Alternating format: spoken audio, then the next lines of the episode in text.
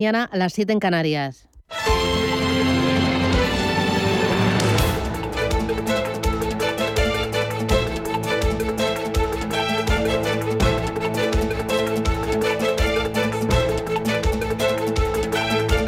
Capital Intereconomía, con Susana Criado.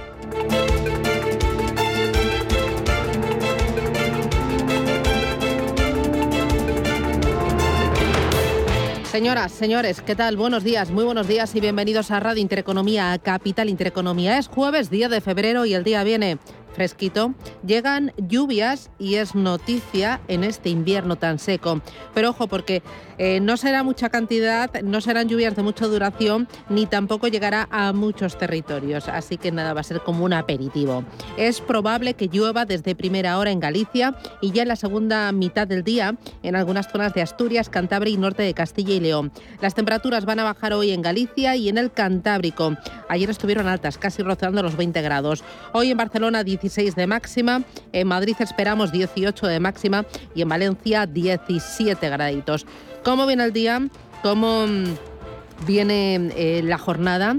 Eh, varias referencias hoy a tener en cuenta. Entre ellas tenemos eh, los mercados, viento en popa y a toda vela. El IBEX 35 vivió ayer su mejor sesión del año y recupera todo lo perdido desde el estallido del Omicron. La presión en la renta fija cede en intensidad, lo que favorece las compras en las tecnológicas norteamericanas. Hoy muy pendientes del dato de inflación en Estados Unidos y muy pendientes también de algunas compañías españolas que tienen presencia en Latinoamérica. Estoy pensando en un Santander, el 24% de sus ingresos proceden de Brasil, pero estoy pensando también en un Iberdrola, un eh, Telefónica, eh, cuyos ingresos en un 17% aproximadamente también proceden de Brasil. Les está beneficiando últimamente la depreciación eh, del euro frente al real brasileño y esto anima su cotización en bolsa. hay más referencias en, en, el día de hoy, entre ellas el tema de los tipos de interés. En Estados Unidos se descuentan cuatro o cinco subidas de tipos de interés este año y en Europa podríamos ver hasta dos. Lo decía el Banco Central Europeo. Eh, quizás la primera llegue en octubre, la segunda en diciembre, ya veremos. Pero ojo los que tienen hipoteca porque deben ir preparándose porque esto ya está teniendo un impacto directo en el Euribor. Se ha incrementado en 11 puntos básicos desde el pasado jueves y esto ha provocado un repunte en el precio de las hipotecas. Esta tendencia alcista en el crédito se mantendrá ya que el Euribor traslada de forma anticipada esas eh, alzas de tipos de interés que el mercado ya prevé para la eurozona. Los ahorradores han de ser conscientes de que el endurecimiento de los intereses en ámbitos como el hipotecario tarde o temprano tenía que producirse. Una buena noticia una empresa que está estudiando salir a bolsa. Es JobTalent española. Planea salir al mercado para captar financiación en el año 2023. Su valoración ronda los 2.000 millones de euros. Se trata de una cifra acorde con la trayectoria de esta red social de búsqueda de empleo. Crecimiento de su facturación hasta los 1.000 millones de euros y internacionalización, dos pilares que avalan esa alta valoración y que el mercado pues eh, ya le está otorgando. Y hay otras muchas más cosas que nos preocupan, tema del salario mínimo, tema de resultados empresariales, sigue el goteo, buena parte de las compañías del SP500 ya ha presentado resultados y el 85% ha batido previsiones. En Europa han presentado menos muchos bancos, pero también están batiendo previsiones y vamos a ir con ellos y con muchas más cosas. Lo primero de todo son los titulares. Banco Santander patrocina este espacio.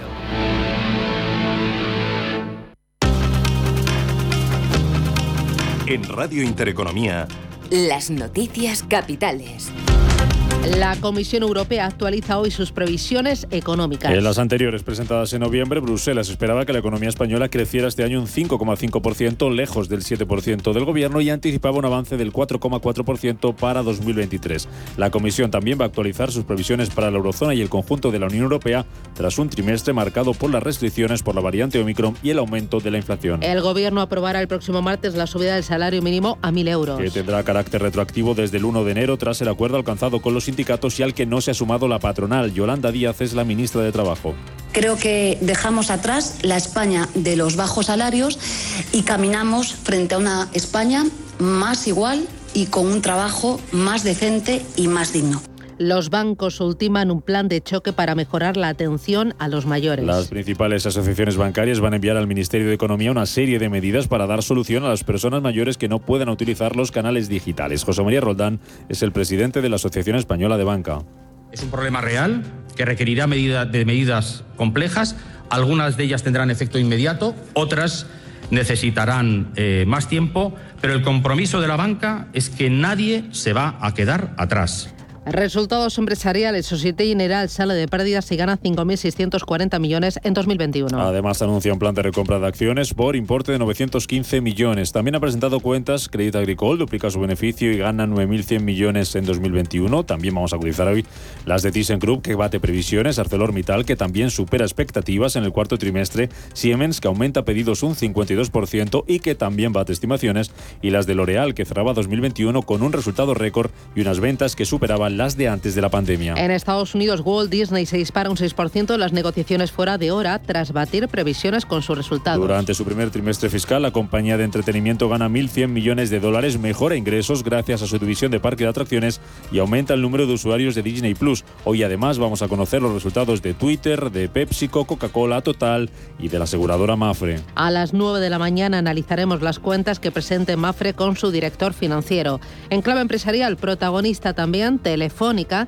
tras el visto bueno de las autoridades brasileñas a la compra de los activos móviles de hoy. La operación de la que forman parte también América Móvil y Telecom Italia está valorada en 2.700 millones, de los que 917 serán aportados por su filial brasileña Vivo. Las bolsas cotizan con signo mixto a la espera del dato de IPC de enero en Estados Unidos. Se espera que la inflación se sitúe entre el 7,1 y el 7,3% frente al 7% en el que cerró diciembre. Tenemos hasta ahora los mercados asiáticos con signo mixto, está bajando 8 centésimas. El Hansen, subidas del 0,17% en Shanghái, del 0,4% en Tokio, del 0,6% en la India y del 0,3% en la bolsa australiana. Los futuros en Estados Unidos mixtos, plano ahora mismo el futuro del Dow Jones y cediendo un 0,19% el futuro del SP500 y en Europa tenemos al futuro del Eurostock 50 recortando un 0,21%, también recorta un 0,1% el futuro del DAX, el futuro del IBEX 35 arriba ahora mismo un 0,14%. Hoy el selectivo español va a partir desde los 8.846 puntos tras subir ayer casi un 2% y cerrar su mejor sesión en dos meses. En la agenda del día, la vicepresidenta económica del Gobierno, Nadia Calviño, comparece en el Congreso para dar detalles sobre la evolución del plan de recuperación y la ejecución de los fondos europeos. Además, el presidente del Consejo de Supervisión del Banco Central Europeo, Andrea Enria, va a presentar los resultados del proceso de revisión y evaluación de los riesgos de los bancos más grandes de la zona euro. En cuanto a referencias, además de ese dato de IPC en Estados Unidos, hoy vamos a conocer allí el balance presupuestario federal de enero y el dato de paro semanal. La mascarilla en la calle ya no es obligatoria desde esta pasada medianoche. Solo lo será en los eventos multitudinarios, tanto en espacios abiertos como cerrados, en los que no se guarde la distancia de seguridad. Además, Navarra ha anunciado que va a eliminar todas las restricciones y el uso del pasaporte COVID a partir del próximo martes. En cuanto a la evolución de la pandemia, la incidencia acumulada bajaba ayer otros 200 puntos. Reino Unido eliminará la cuarentena para los positivos por COVID a finales de febrero. Un mes antes de lo previsto, al igual que la eh, eliminación de todas las medidas sanitarias que aún estaban en vigor renunciaba ayer Boris Johnson. Espero que podamos poner fin a las últimas restricciones restantes, incluido el requisito legal de autoaislarse si antes das positivo. Suecia amanece hoy sin restricciones por coronavirus. Es el segundo país en Europa en hacerlo tras Dinamarca. El presidente de México pide pausar las relaciones con España. López Obrador asegura que ahora mismo las relaciones no son buenas y acusa a las autoridades y empresas españolas de aprovecharse de su país. Hacer una pausa en las relaciones que yo creo que nos va a convenir a los mexicanos y a los españoles, porque eran como dueños de México. Es el caso de las empresas españolas. Era un contubernio arriba, una promiscuidad en la cúpula de los gobiernos de México y de España, pero como tres sexenios seguidos. Y México llevaba la peor parte, nos saqueaban. Banco Santander ha patrocinado este espacio.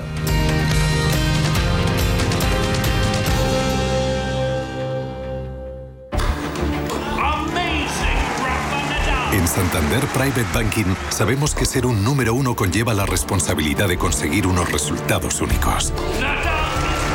Por eso, como hace Rafa Nadal en cada punto, trabajamos con un modelo de asesoramiento especializado buscando la excelencia para nuestros clientes. Lo que nos ha llevado un año más a ser reconocidos como la mejor banca privada de España por la prestigiosa revista Euromoney. Santander Private Banking y Rafa Nadal. El compromiso de ser un número uno.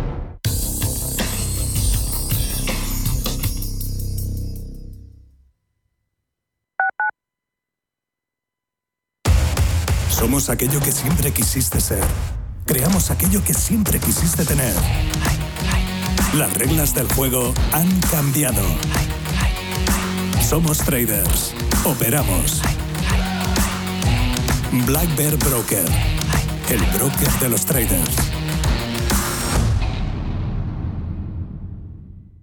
Más del 25% de la población en España se encuentra en riesgo de exclusión social. En la Fundación La Caixa facilitamos herramientas, metodologías y recursos a miles de entidades sociales para que las personas que más lo necesitan desarrollen su potencial. Solo es progreso si progresamos todos.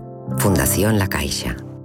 Radio Intereconomía es la mejor plataforma para dar a conocer, relanzar y poner voz a su empresa. Nuestro equipo comercial le asesora para conseguir sus objetivos. Contacte con nosotros. Teléfono 91 999 2121 y en el mail comercial arroba intereconomía.com. Radio Intereconomía, la radio de las empresas. ¿Aún no conoces Cuore Premium? Cuore Premium son perlas de omega 3 con un 92% de concentración, de fácil ingesta y sin reflujo. Cuore Premium triple concentración contiene los tres ácidos grasos esenciales, DHA, EPA y DPA, que te ayudan a mantener el funcionamiento del cerebro, la visión y el corazón en condiciones normales. Cuore Premium de Laboratorios Anroch, porque tú eres lo primero. En Donpal celebramos 60 años compartiendo nuestro jamón y los sabores más exclusivos de nuestra gastronomía, con el sello de Jabugo como buque insignia. Nuestro objetivo supremo, la excelencia. Gracias por vuestra fidelidad en este largo caminar juntos. Visítanos en donpal.es.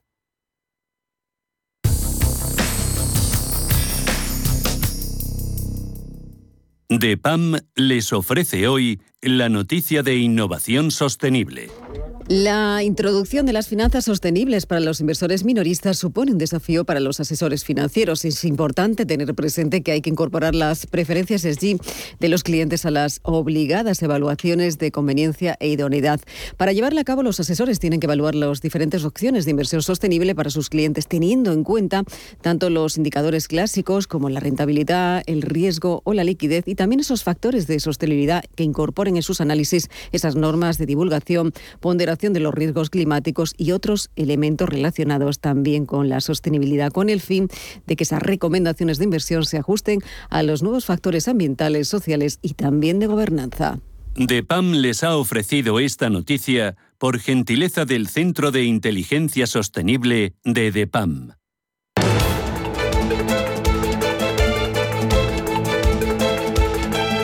La entrevista capital.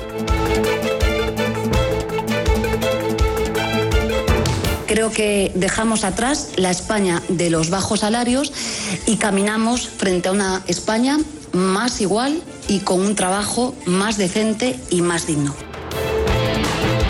El Gobierno aprobará el próximo martes la subida del salario mínimo a 1.000 euros. Eh, tendrá carácter retroactivo desde el 1 de enero, tras el acuerdo alcanzado con los sindicatos, pero no acuerdo alcanzado con la patronal. Íñigo Fernández de Mesa es el vicepresidente de la COE. Don Íñigo, ¿qué tal? Buenos días, bienvenido. Hola, buenos días. ¿Por qué dicen ustedes que no a la subida del salario mínimo interprofesional? Bueno, nosotros eh, creemos que en estos momentos tenemos que ser prudentes. Estamos en, plena fase de recuperación económica. Somos el país europeo que más tarde vamos a recuperarnos de, del COVID.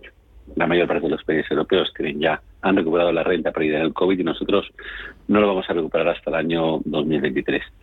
El empleo, la recuperación del empleo no ha sido tan vigorosa como defiende el gobierno. Eh, en primer lugar, si tenemos en cuenta el empleo medio, todavía en el sector privado tenemos 600.000 personas menos empleadas que antes de la pandemia y el número de horas trabajadas ha disminuido de forma sustancial. En ese sentido, desde la CEO lo que, lo que creemos es que tenemos que priorizar y darle prioridad a la creación de empleo.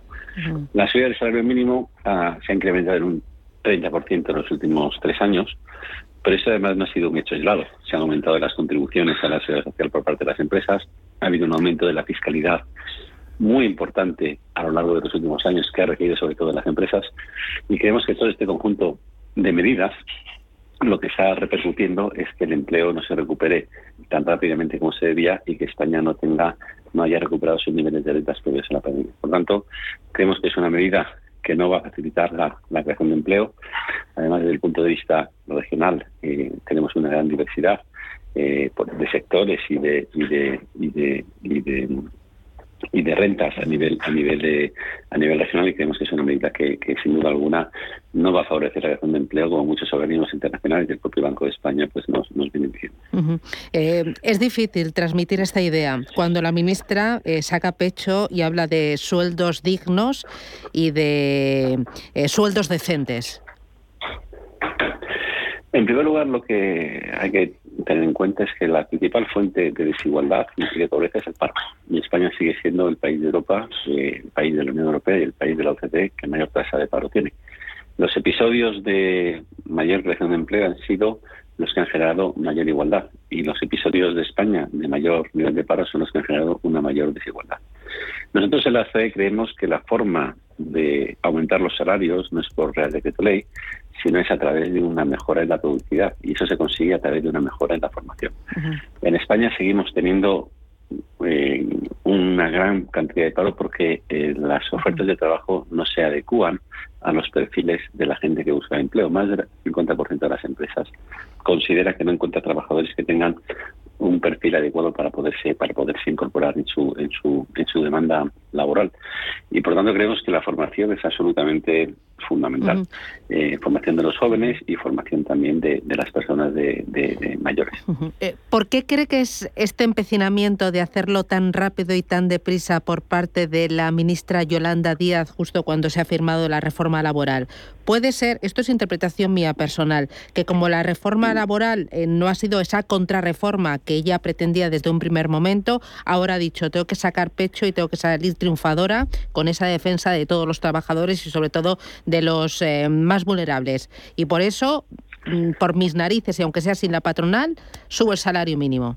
O sea, ¿por, por qué? ¿Por qué ahora? Eh, no, sé por qué mm, eh, si tenemos la reforma laboral recién no, entro, no entro en, en valoraciones, pero la, reforma laboral ha sido una reforma continuista de, de la que se implementó en el año 2012 y que ha tenido y que ha tenido un gran impacto desde el punto de vista de la creación de empleo a lo largo de estos, a lo largo de esos años. Se ha introducido alguna, alguna variación en el tema de la temporalidad eh, exigido por Europa, pero es una reforma, insisto, continuista y sobre todo que era un marco estable desde el punto de vista de las relaciones laborales después de todo el ruido mediático que estamos teniendo en los últimos años y las empresas también necesitan un poco de, estabilidad. ¿no? Yo creo que ha sido positivo desde ese punto de vista.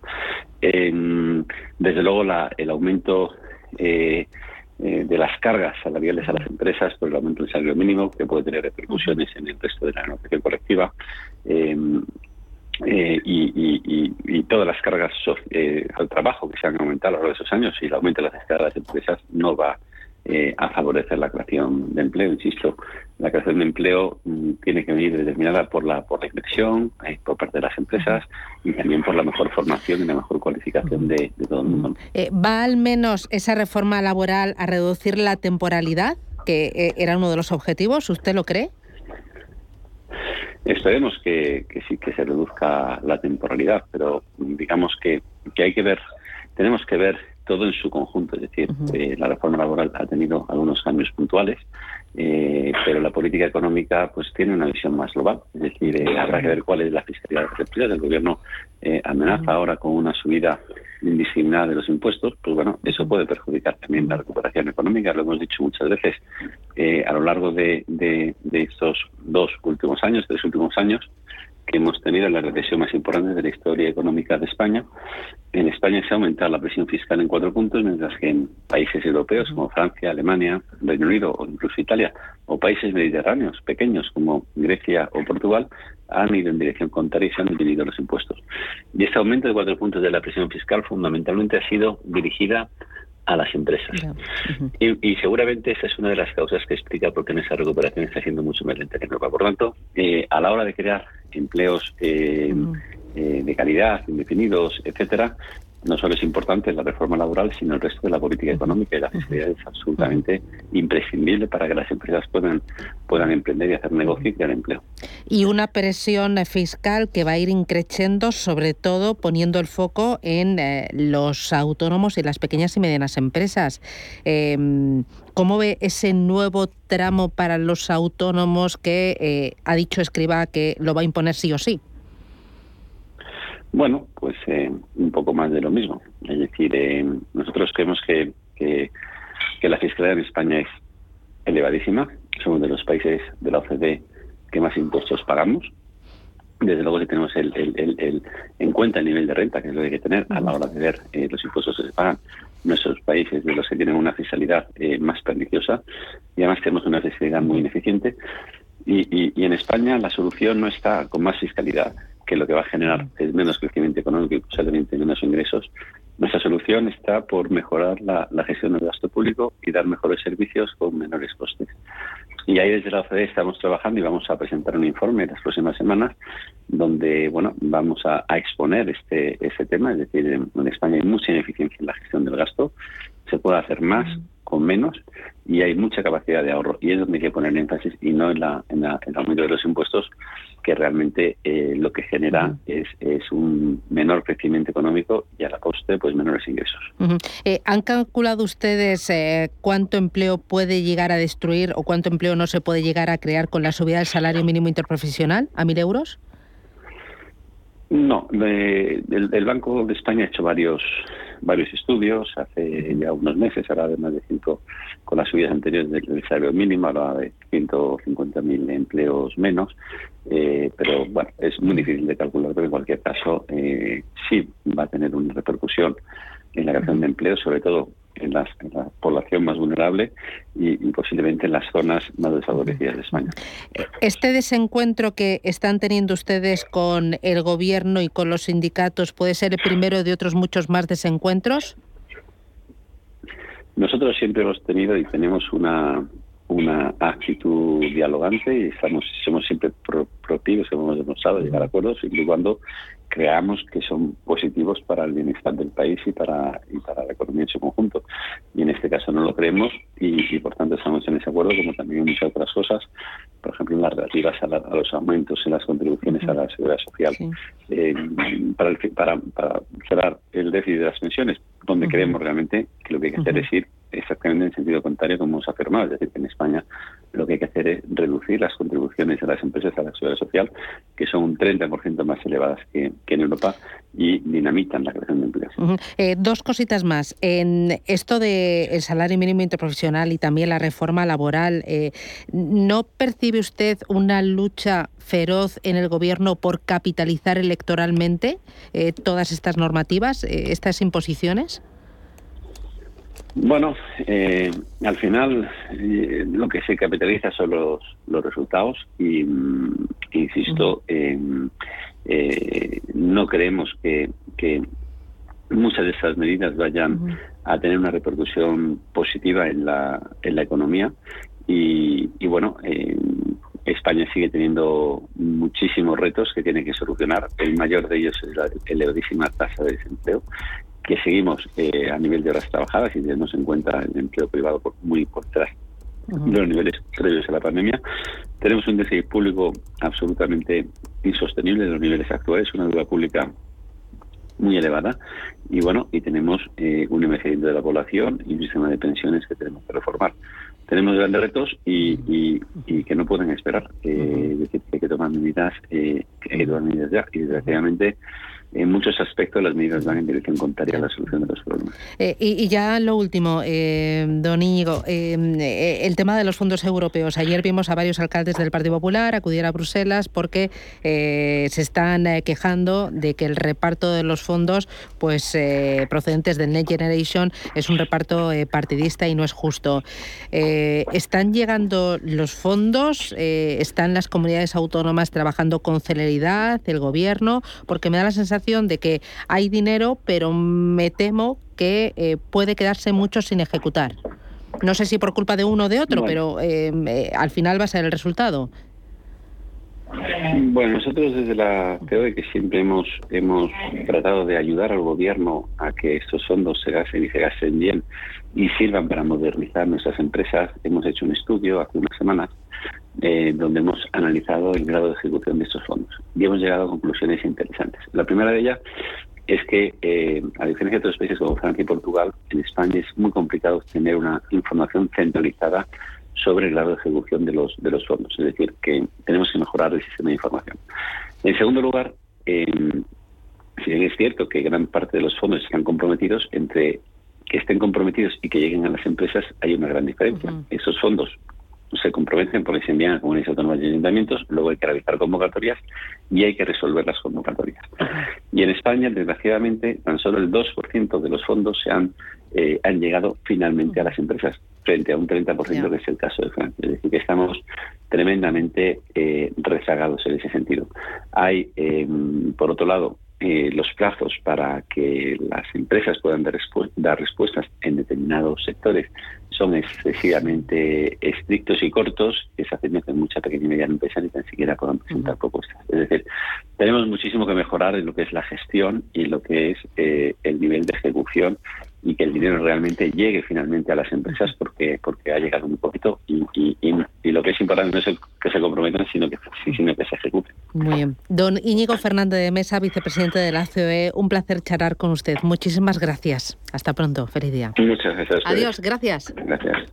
DEPAM, gestión activa, pioneros e innovadores en inversión sostenible. 20 años de experiencia en inversión responsable respaldan el compromiso de DEPAM como actor sostenible. En nuestro Centro de Inteligencia Sostenible compartimos nuestro conocimiento sobre esta tendencia estructural en el mundo de la inversión y las finanzas. DEPAM ASG Ilustrado. Conócenos en depamfans.com. Solo los más rápidos podrán conseguir ofertas increíbles por un tiempo limitado, como un 15% de descuento adicional en una selección de marcas de electrodomésticos, LG, AEG, Brown y DeLonghi. Así son las ofertas límite del corte inglés, solo hasta el 13 de febrero en tienda web y app. Más es incorporar inteligencia artificial e innovación tecnológica a las inversiones. Mucho más es añadir a esa innovación la experiencia de 35 años dedicados a la inversión y a los inversores. En Renta 4 queremos ofrecerte mucho más. Por eso evolucionamos, para que no tengas que elegir. Más experiencia, más innovación. Renta 4 Banco. ¿Quieres más? En 1954 nací yo, mi menda, Antonio Resines. Desde entonces han cambiado muchas cosas. A mí que todo cambie me parece muy bien, pero que las cosas importantes no me las toquen. Sí, sí, sí, que no me las toquen. 1954 del Pozo. Que lo bueno nunca cambie. Hasta luego. Tic-tac, tic-tac. El tiempo vuela. Ofertas límite de viajes el corte inglés. Solo reservando de jueves a domingo hasta el 13 de febrero las mejores ofertas para costas e islas. Hasta 25% de descuento y sin gastos de cancelación. Viaja sin límites con las ofertas límite de viajes el corte inglés.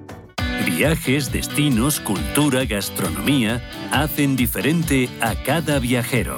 Recorre el mundo cada semana con nuestro programa de viajes Clase Business. Descubre los mejores destinos de lujo y experiencias exclusivas de una manera diferente. Cada sábado de 12 a 1 del mediodía, escucha Clase Business con Elena Fraile en Radio Intereconomía.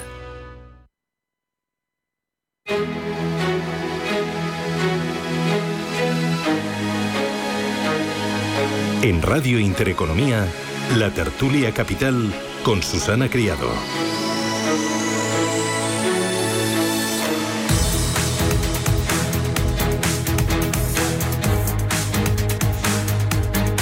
Tertulia Capital hoy en Radio Intereconomía con Juan Merino. Juan, ¿qué tal? Buenos días. Muy buenos días, muy bien. Mm, José Ignacio Gutiérrez, ¿qué tal? ¿Cómo lo llevas? Muy buenas, bueno, lo soportamos, lo soportamos. Manuel Romera, ¿qué tal? Buenos días. Buenos días. Bueno, que sé que estáis deseando entrar al trapo. A ver, a ver, eh, lo del salario mínimo. Juan, eh, ¿te parece justo, es digno, es decente? Hay que tener salarios en toda España decentes y lo menos son Pero mínimos, yo, yo creo que tendríamos que cambiar un poco el, el, el argot. En lugar de hablar de subidas de salario mínimo, tenemos que hablar de bajadas de los ingresos mínimos. Porque si sube el salario mínimo 20, 30 euros al mes y resulta que ha subido un 50% los combustibles, ha subido todo tipo de impuestos directos e indirectos, que a cualquier familia repercute en pagar de 300 a 400 euros más al mes. Entonces, claro, habría que subirlo más. ¿Eh? Claro, lo estamos subiendo poco. Hay que hablar de que ha bajado, de que el gobierno ha bajado el ingreso mínimo. Esa es la eh, de lo que tenemos que hablar. Bueno, me parece una, una auténtica vergüenza, ¿no? Romera, entra al trapo, que estás deseando. No, yo, yo lo, que, lo que veo es que hay que. Yo en vez de poner salario mínimo pondría productividad mínima, ¿no? Que, es- que, que- que es algo de lo que no se habla, ¿no? Y vamos a dejarnos ya de. De- ¿eso de- cómo se mide? De justicia. O sea, por, lo que, por lo que camarero. ¿Cuántos produces, me lo dices a mí. Que, vamos, que se me dedico todo el día a medir. Vamos, o sea, se mide de manera clarísima. O sea, mira, mira hoy leía en, en- en periódicos y en diferentes sitios los resultados de Maersk, ¿no? de, de la naviera, ¿no? que ha subido en bolsa un 90% y una EBITDA de 25.000 millones, un flu- flujo de caja libre de 15.000. Ah, Se mide Claro, así. claro. ¿Y a eso qué hay que hacer a los de No, no, Maersk? pero vete ahora a Subirles la el sueldo. calle, Esos al tíos merecen subirles al el sueldo. camarero, a, No, pero sí. Pero, a- a- al comerciante ¿Pero que tiene aquí una camarero no tienda tiene abajo. productividad? Un camarero chuflo, que es un horror para un, para un bar. Y un camarero mm, que funciona es un, es un tío estupendo al que hay que el sueldo. Y eso es un equilibrio de la vida que lo que no entiendo es cómo se ve en la sociedad mal últimamente. Si la competencia es lo más divertido que hay en la vida. Si no es muy aburrida. O sea, eso de la igualdad es aburridísima. Yo creo que en la vida hay que intentar jugar, porque nadie va al campo a empatar. Va, va al campo a ganar. Si no, el cholo no sería una institución. No, yo, yo lo que sí quiero poner los datos encima de la mesa. La inflación ha subido un 6,5 en el año 2021, va a subir un 4 en el 2022 y no va a bajar del 2% en el 2023. Bueno, pero tampoco te vengas La- arriba. la El promedio el año pasado es un 3,4. 3,1. Hoy voy a hacer de del ya. diablo. Pero se- eh, la subida de- del salario mínimo es un 3,4. ¿eh? Con lo cual el gobierno tampoco puede, eh, Yolanda Díaz tampoco puede tirar eh, las campanas al vuelo. Si es que no, esto no es. ¿Es el momento adecuado? No, no. Pero era una necesidad política. Después del desastre de la reforma laboral, y además, no nos olvidemos, estamos en la semana de la recta final de unas elecciones autonómicas muy Ah, importantes. vale, es que eso no lo había pillado, vale, Y vale, además, vale, eh, los sindicatos tenían que agradecer algo muy importante. La reforma eh, laboral lo único que ha conseguido es vol- devolver el poder de negociación a los sindicatos, comisiones y UGT. Para eso ha servido. A ver Ese si era el compromiso principal. No es el momento para los empresarios, ni para los autónomos, ni para las pymes, pero sí que es el momento para Yolanda Díaz y para el gobierno. Pero porque estamos tampoco es el momento para los trabajadores. Tampoco es el momento para los trabajadores y para la familia, no de subida al salario mínimo, sino de, de este galopante subida de impuestos que nos están, pues bueno, es terrible, ¿no? De verdad que desde la electricidad subía materias primas. Hay cosas que no controla el gobierno, obviamente, pero hay otras que sí controla el gobierno, ¿no? La- la- el impacto sobre la productividad va a ser brutal, va a ser brutal. Y luego también detrás del, del ingreso, de, o sea, la subida del salario mínimo, está el, el, el segundo o el gran objetivo del gobierno, que es subir las cotizaciones, que es subir los ingresos de la seguridad social, porque el tema de la seguridad social no Bueno, está ya lo resuelto, subido, ¿no? ni lo saben resolver, décimas, ni lo eh, quieren resolver. Cinco a costa del empresario y uno a Pero costa sube, del trabajador. pero sube. A no, va- Bueno, vamos a ver. Para tener pensiones más dignas. Pero hay- una cosa que está clara. Yo pienso que para que la gente sea más consciente de lo que paga, el empresario le debería de pagar el salario bruto total al trabajador y el trabajador el día 30 cada mes tiene que, con la parte que va de- al, al Estado pagar para impuestos, si cobra 3.000, pues tiene que ir con 1.500 a ingresar en una ventanilla. Debería ser así. Porque lo que yo pienso es que el propio trabajador no sabe de dónde viene el dinero. Por arte de magia llega ahí a la cuenta un dinerico todos los meses y tal, y al final, de, bueno, no sé si ha pagado la empresa mucho por mí o poco, yo pago o no pago, ya es que ni lo saben. Para saberlo, ¿cuánto cobras? ¿30.000? 30.000. Ahora te vas tú el día 31 y pagas todos los meses 1.500 a los señores que salen en la tele hablando de si sube o si baja o si esto o lo otro. Yo creo que sería lo más justo para que la gente fuera más consciente. Fíjate, yo te apunto algo más. En la subida de las cotizaciones, la parte que debería subir es la de los trabajadores, por dos cuestiones básicamente. primero, toda subida de cotización a un trabajador le genera derechos. ¿eh? Y segundo, es el gran beneficiado. ¿eh? Hay un hándicap muy importante. Si vamos a seguir subiendo las cotizaciones, el problema que tenemos es que las seguimos cargando sobre la parte de, los, eh, de las empresas. Y eso va contra el empleo. Pero además hay otro factor muy importante. Se quiere cubrir el déficit de la seguridad social a través de impuestos. Los impuestos no son finalistas, con lo cual nadie te va a decir que va a ir finalmente al destino que se está hablando. Y además un impuesto creado nunca desaparece. ¿eh? Pero aquello que sube de la parte, además hay algún factor muy importante, la parte de cotización de los eh, empleados, de los asalariados, en España es la más baja de toda la Unión Europea. ¿eh? Para crear derechos tienes que aportar más por la parte de los asalariados. Y esto es fundamental, porque es la única forma de que los asalariados puedan cubrir sus necesidades de futuro. Nos estamos equivocando en la resolución del problema. Y esto lo dice un sindicalista, pero lo dice porque la única forma de generar derechos para un asalariado es aumentar su parte de cotización. Y es la única forma para que en el futuro te protejan tus derechos. Hay un detalle muy importante, es que ese concepto de derecho realmente vemos que no existe. Por el motivo de que actualmente vemos que los derechos que yo supuestamente pueda tener por aportar todos los meses a la seguridad social, no los voy a tener ni sé en qué proporción me los van a ir reduciendo porque nadie sabe cuáles son las cuentas del futuro. Entonces una persona que hoy tenga 30, 40 años no va a saber, no va a tener ni idea de en qué va a repercutir estos derechos que hoy se supone que te están vendiendo en una especie a mi modo de ver, de estafa piramidal que es la seguridad social actualmente tal y como está planteada. Es obvio que de algún lado hay que sacar el dinero y que tiene que llegar un momento, algún gobierno, no va a ser este, porque creo que nadie tiene la capacidad dentro del Consejo de Ministros, ni nadie de sus asesores, de interpretar y entender la economía tal y como hace falta para que la sociedad viva mejor. Pero alguien lo va a tener que resolver y cuando lo, lo resuelvan es cuando tendremos que hablar de derechos. No derechos de hoy para hoy, sino de hoy para eh, mañana. ¿no? Posiblemente la solución está en entender que la gestión pública pues tiene que dar unos mínimos y tiene que dar una estructura que, yo creo que todo el mundo aceptamos como bueno.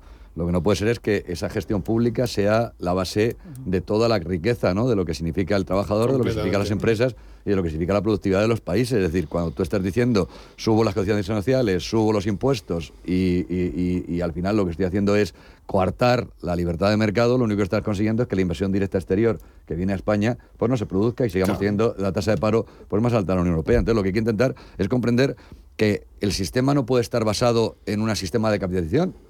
Eh, yo lo comprendo, pero tampoco un sistema de doble cuenta como el que tenemos. Es decir, yo creo que habrá que buscar unos equilibrios. Lo que no puede hacer es que los gobiernos vayan bajando la, la, dotación al plan de pensiones privado, que debían de hacer todo lo contrario, y como si la empresa tuviese que dar el plan de empleo como base de, la, del ahorro del futuro, sobre todo porque sí que hay unos datos bastante claros, y es que ahora mismo hay más jóvenes para los ancianos de ahora mismo, y cuando tú y yo seamos más ancianos, va a haber mucho más ancianos para menos jóvenes. Entonces eso, eso, tampoco hay que ser un supereconomista para darse cuenta de que la pensión te va a bajar y o la suples con ahorro privado o simplemente el individuo de turno lo que va a hacer es malvivir, no te decir con inflaciones de un 7 y pico por ciento en Estados Unidos y de un 6 por ciento en España. Es decir, vamos a ser honestos. Lo que pasa que la gente, en el fondo, no es capaz de decir a sus políticos, oiga, déjese usted de demagogias, vamos a ver cómo generamos empleo, riqueza, estructura, productividad, competitividad y todo lo que significa en microchips que tanto hablamos. Y no, a ver si de verdad ponemos una fábrica aquí en España en Madrid. me veo a publicidad, a la vuelta. si queréis, me, contáis. Eh, porque, porque en España no se, no se pone una fábrica de este de microchips, pero ya mismo, no dentro de 20 años. Oye, luego lo de los bancos. Espera, ¿eh? lo de los bancos. Que ahora van a ayudar a los abuelitos cuando hasta ahora les han maltratado y les han dicho usted o online o en el cajero o nada. y ahora ya mm, suave, suave, publicidad y me lo contáis. En Santander Private Banking sabemos que ser un número uno conlleva la responsabilidad de conseguir unos resultados únicos.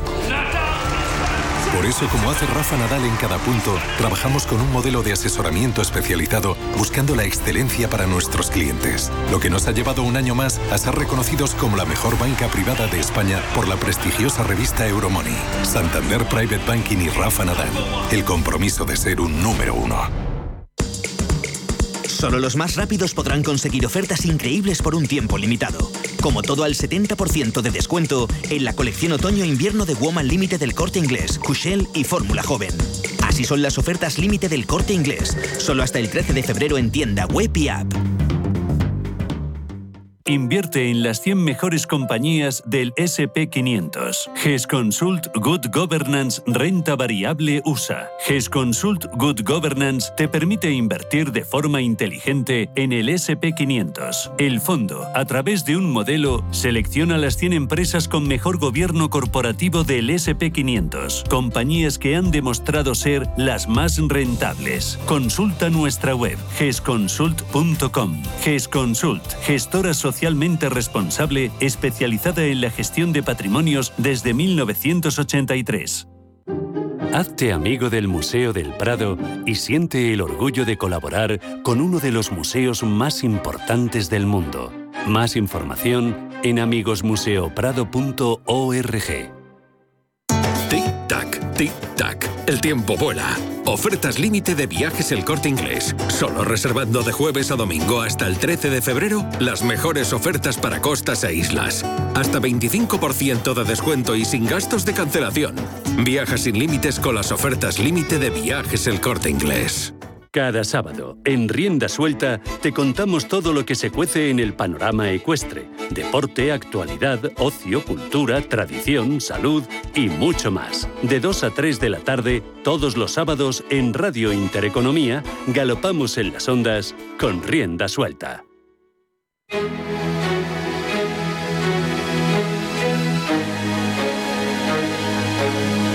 Un honor y sobre todo, pues yo lo. Ay, me alegro mucho de verle. Pero, pero, pero, también, es que pero me dejan darle un abrazo.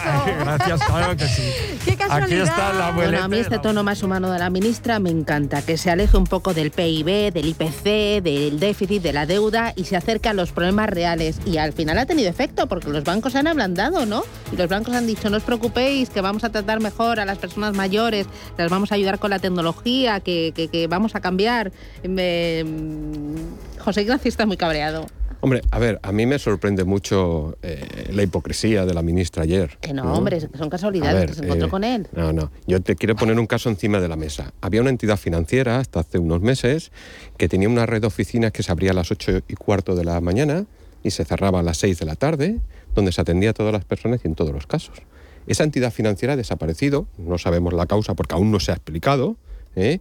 y ese modelo de red de oficinas para atender a todo el mundo ya no existe. ¿Eh? Y ese sí era un banco público con el 65%. Y sí había una atención a las personas que precisamente era nuestro cliente original porque procedíamos de las cajas de ahorros.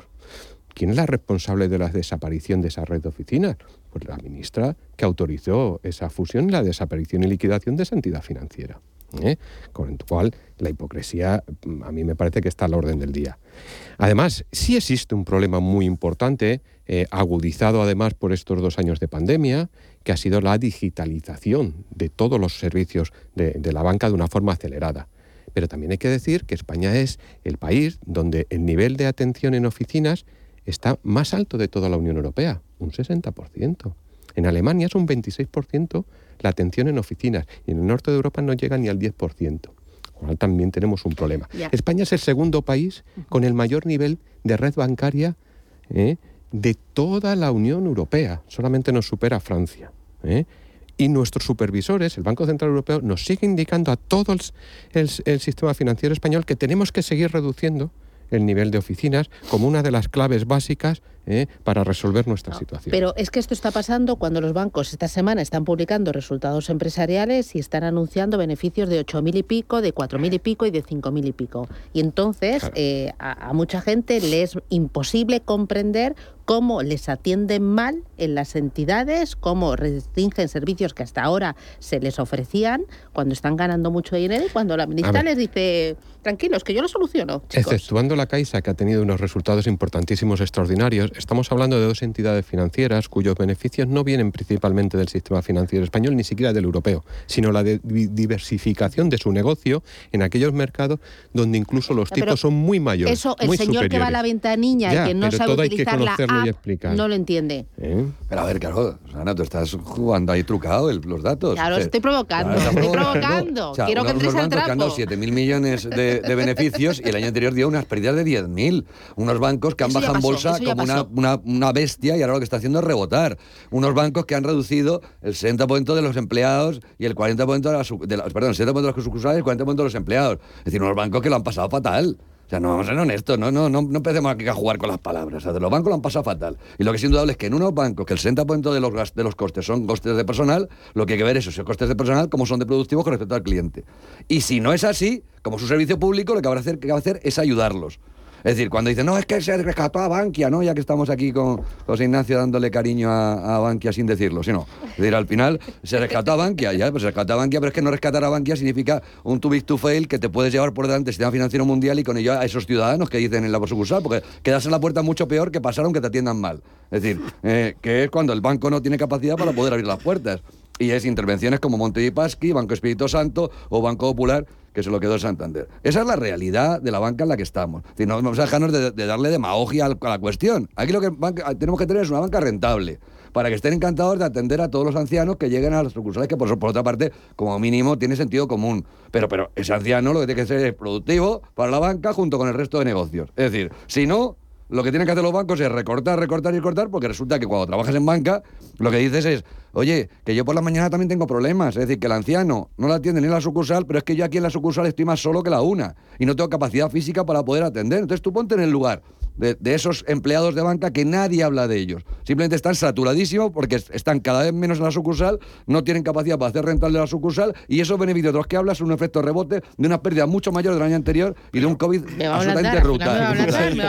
el tema es que estamos en una profunda transformación del, y cambio del modelo de negocio de banco en España. Y, y también en un postureo tremendo. Total, pero un cambio de modelo de negocio que los bancos todavía no han llegado a un punto de, de sostenibilidad de su modelo de negocio. Y eso afecta al modelo de relación banco-cliente aquí en España y a las costumbres también. Entonces yo creo que esto es una cosa que deberías de abordar no con anuncios del tipo que se ha dicho, no, vamos a salvarle la vida a los mayores con relación a la... Oye, pues que si tus aplicaciones informáticas no están hechas para mayores y los mayores no están hechos para esas aplicaciones informáticas. Entonces creo que ese cambio de modelo de negocio debería de, de- de estudiarse con, con bastante seriedad, ¿no? Con mayor seriedad. y tenemos un problema también importante que eh, nos ha cogido, yo creo que el toro también. Todo este proceso de dos años de pandemia, en un momento de cambio del sistema bancario, hay algo también muy importante y los bancos lo estamos intentando. Tenemos que cambiar el modelo de oficinas, tenemos que ir a menos oficinas pero más grande. Y ese proceso no se ha podido realizar porque también hay un mercado inmobiliario complejo para que las entidades podamos adquirir oficinas mayores, donde en vez de tener dos empleados tengamos 12, donde podamos tener segmentado la atención. Y ese proceso eh, es lento y difícil. Eso es un proceso de inversión en un momento complejo y un cambio del modelo de oficina. Y eso se está produciendo a la misma par que todo un proceso de digitalización acelerada. Claro. Nada, solamente decir algo que me parece bastante fácil, es que es abrir la caja ¿eh? de la sucursal unas horitas tampoco creo que sea el mayor de los horrores del mundo. Y que Nadia Calviño me gustaría que quedase con el señor anciano para hablar con él y no solo encontrarse en las, en las escalinatas, Que ¿sí de la, de la, de la- o sea, yo lo que quiero decir es que, hombre, por favor, no nos llame usted tontos, ¿sí o no? Es decir, por favor, que, no, haga que usted te una muy cita con este señor tan encantador de 78 años que además usted le quiere.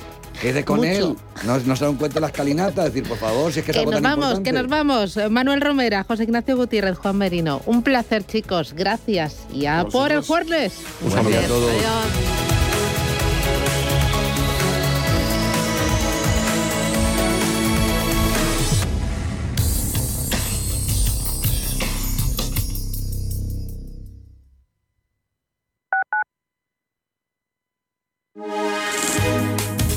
MAPFRE patrocina la información del tiempo.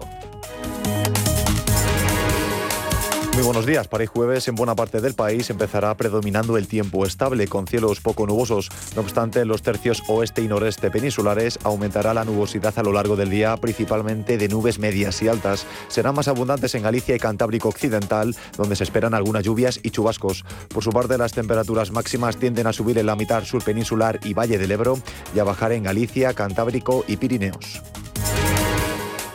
MAPFRE ha patrocinado la información del tiempo.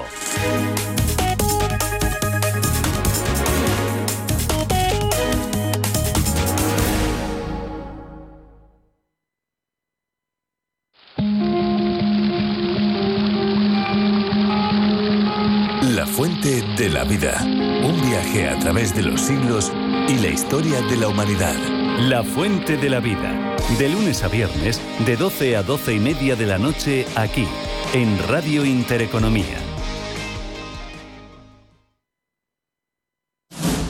Si te gusta el séptimo arte, Vivir de Cine es tu programa. Dirigido y producido desde Hollywood por José Ignacio Cuenca y presentado por María Ayer. Toda la actualidad del cine, estrenos, festivales y críticas, sin olvidar los clásicos. Los jueves de 10 y media a 12 de la noche y los viernes de 1 a 3 de la madrugada, Vivir de Cine en Radio Intereconomía. Los miércoles, de una y media a dos de la tarde, Foro Empresas CEO, centrados en la organización. Proponemos consejos y soluciones para optimizar recursos y operativas al alcance de todos los que dirigen o son responsables de empresa. Los miércoles, a la una y media de la tarde, en Radio Intereconomía, Foro Empresas CEO.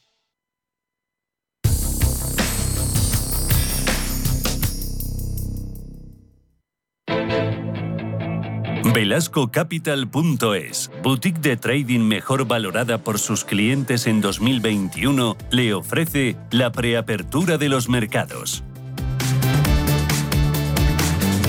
Nueve minutos, llegamos a las nueve de la mañana, preapertura Ángeles Lozano. ¿Cómo viene el jueves? Buenos días de nuevo. Hola, ¿qué tal? Muy buenos días. De momento con subidas suaves para el IBEX 35, que si consigue avanzar consolidaría los niveles alcanzados al cierre de ayer cuando vivió su mejor sesión de este año y se puso en cotas que no veíamos desde el mes de noviembre. Desde luego, mucho va a tener que ver ese dato de IPC que vamos a conocer en Estados Unidos. Están las previsiones hablando de una tasa interanual que escalaría del 7% previo al 7,3%, mientras que el IPC subyacente que se va a mirar con lupa llegaría al 5,9%. Además, eh, en Europa, atentos a la Comisión Europea porque publica las previsiones macroeconómicas de la Unión Europea y entre las eh, empresas tenemos resultados de Mafre, un beneficio que se ha situado en 703 millones de euros con una mejora cercana al 7% interanual. También ArcelorMittal, numerosos resultados en Europa y miraremos muy de cerca también a Telefónica, luz verde para la compra de activos móviles de hoy en Brasil. Prima de riesgo 85 puntos básicos, rentabilidad del bono a 10, el 1,07. En Europa, Paloma. En Europa tenemos una apertura muy plana con el futuro del DAX y del FT100 prácticamente sin movimiento, subida del 0,01%.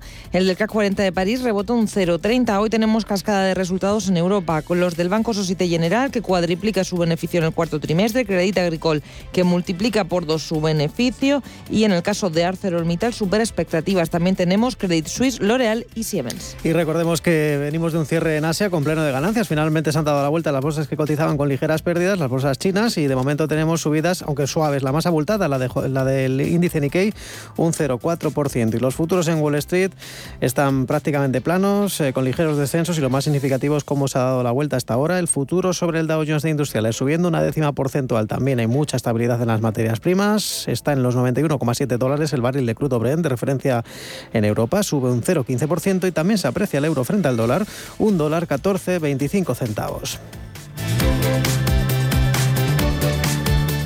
VelascoCapital.es, boutique de trading mejor valorada por sus clientes en 2021, le ha ofrecido la preapertura de los mercados. Benefíciate de las mejores oportunidades que cada día ofrece el mercado junto al trader mejor valorado por sus clientes en 2021.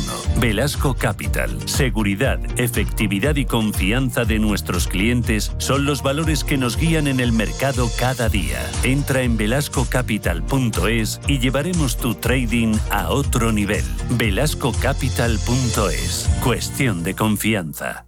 Juan Esteves, director del Departamento de Estudios de Zona Value. Juan, ¿qué tal? Buenos días, bienvenido. Buenos días, Susana. ¿Qué tal? ¿Cómo ves el mercado en el día de hoy? Pues tenso, en una calma tensa, esperando a ver los uh, datos que sabemos del, uh, del en Estados Unidos, las previsiones de la economía de Estados Unidos, después de las subidas de ayer, pues el mercado parece que está tomando un poquito de relax y está a la espera de, esas noticias para ver para dónde los movimientos que toman los bancos centrales en conjunto. Eh, ¿Qué esperas hoy de los datos de inflación en Estados Unidos? Hombre, se espera que sean peores de lo que ah, de lo que teníamos. Se espera entre en torno de un 7,1, 7,3%. Estamos hablando de inflación en torno a los años 70, 80. Yo creo que esto es una, una barbaridad y conociendo esos datos yo creo que ya podríamos vislumbrar cuáles son ah, las acciones que va a tomar la Fed y por dónde va los números de o las veces que va a subir tipos de interés, los puntos básicos que harán la primera subida. Yo creo que es un dato importante precisamente por eso, para saber o para intentar vislumbrar un poquito hacia dónde va a ir la, la política monetaria y cuán restrictiva va a ser. Ante esas expectativas de subidas de tipos de interés, ya veremos si son cuatro o cinco y ya veremos a qué ritmo, ¿cómo se está comportando el dólar? Bueno, pues dentro de lo esperado. Yo creo que el movimiento que está teniendo estaba dentro de las previsiones que tendríamos dentro de ese, dentro de ese estado de inflación y yo creo que al final va a continuar la misma línea. No creo que vayamos a tener sorpresas. Creo que es algo que el mercado ya está descontando y que las ah, y que el dólar y que la moneda ya está ya lo tiene anticipado y creo que va a continuar la misma línea que la está continuando durante esos últimos eh, ejercicios, durante esos últimos meses. Eh, hoy hemos tenido resultados, eh, Credit Agricole, Society General, hoy también se van a cotizar las cuentas de ThyssenKrupp, que bate previsiones, ArcelorMittal, super expectativas. ¿Hay alguno que te haya hecho brillar los ojos? A mí personalmente, yo creo que están dentro de todos los, esperados. Sí que es cierto que a Societe General quizá no eran los resultados que esperábamos, pero yo creo que están todos dentro de la línea de, ah, las previsiones que había generalmente en, ah, las, presentaciones de resultados. Sí que es cierto que en el gran conjunto las presentaciones están siendo mucho mejor de, las, ah, de lo que se esperaba, pero yo creo que están continuando la línea de, lo que se prevía ya en un principio. Eh, aquí en España hemos conocido los de Mafre, incrementa su beneficio en 45,3% hasta los 765 millones de euros en 2021. ¿Te gustan las aseguradoras en un contexto de subidas de tipos de interés? Sí, yo creo que sí. Además, Mafre es una de las compañías que creo que, que mejor recorrido tiene, que mejor lo está haciendo y que más uh, probabilidad de, de, crecimiento de sus acciones está haciendo y, por tanto, también de su beneficio. Yo creo que es una de las que tenemos que tener, por lo menos, en el punto de mira, porque es una, una compañía que yo creo que, como digo, lo puede hacer muy bien. Eh, y luego, ¿qué es lo que esperas de la tecnología? Ayer voló en Estados Unidos, em, eh, sin embargo, enero ha ido ahí un poco al tran-tran. Eh, ¿Ves oportunidad mm. en tecnología en Estados Unidos y en Europa?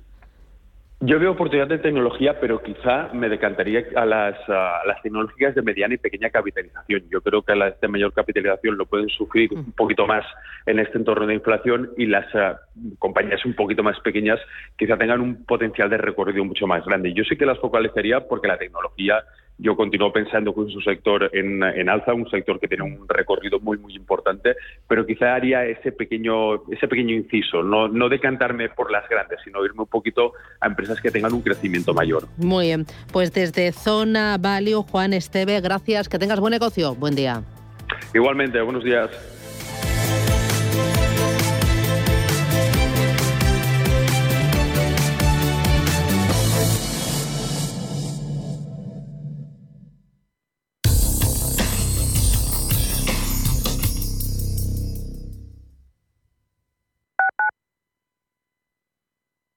Hijo mío, algún día todo este restaurante, tras darte cuenta de que en realidad tenemos más deudas que otra cosa y de enterarte de que le doné en secreto a tu padrastro la mitad como muestra de amor, será tuyo.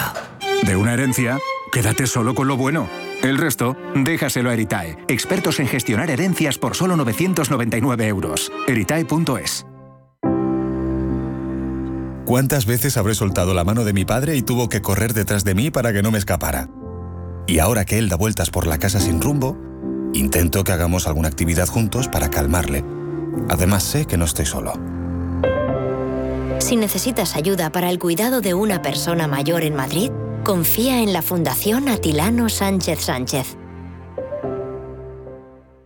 Clínica Oliver y Alcázar. Especialistas en implantes para pacientes con muy poco hueso. Cirugía mínimamente invasiva con prótesis definitiva en un mes como máximo. Diagnóstico gratuito y financiación. Consulte su caso en el 91 564 6686 o a través de la página web oliverialcázar.com.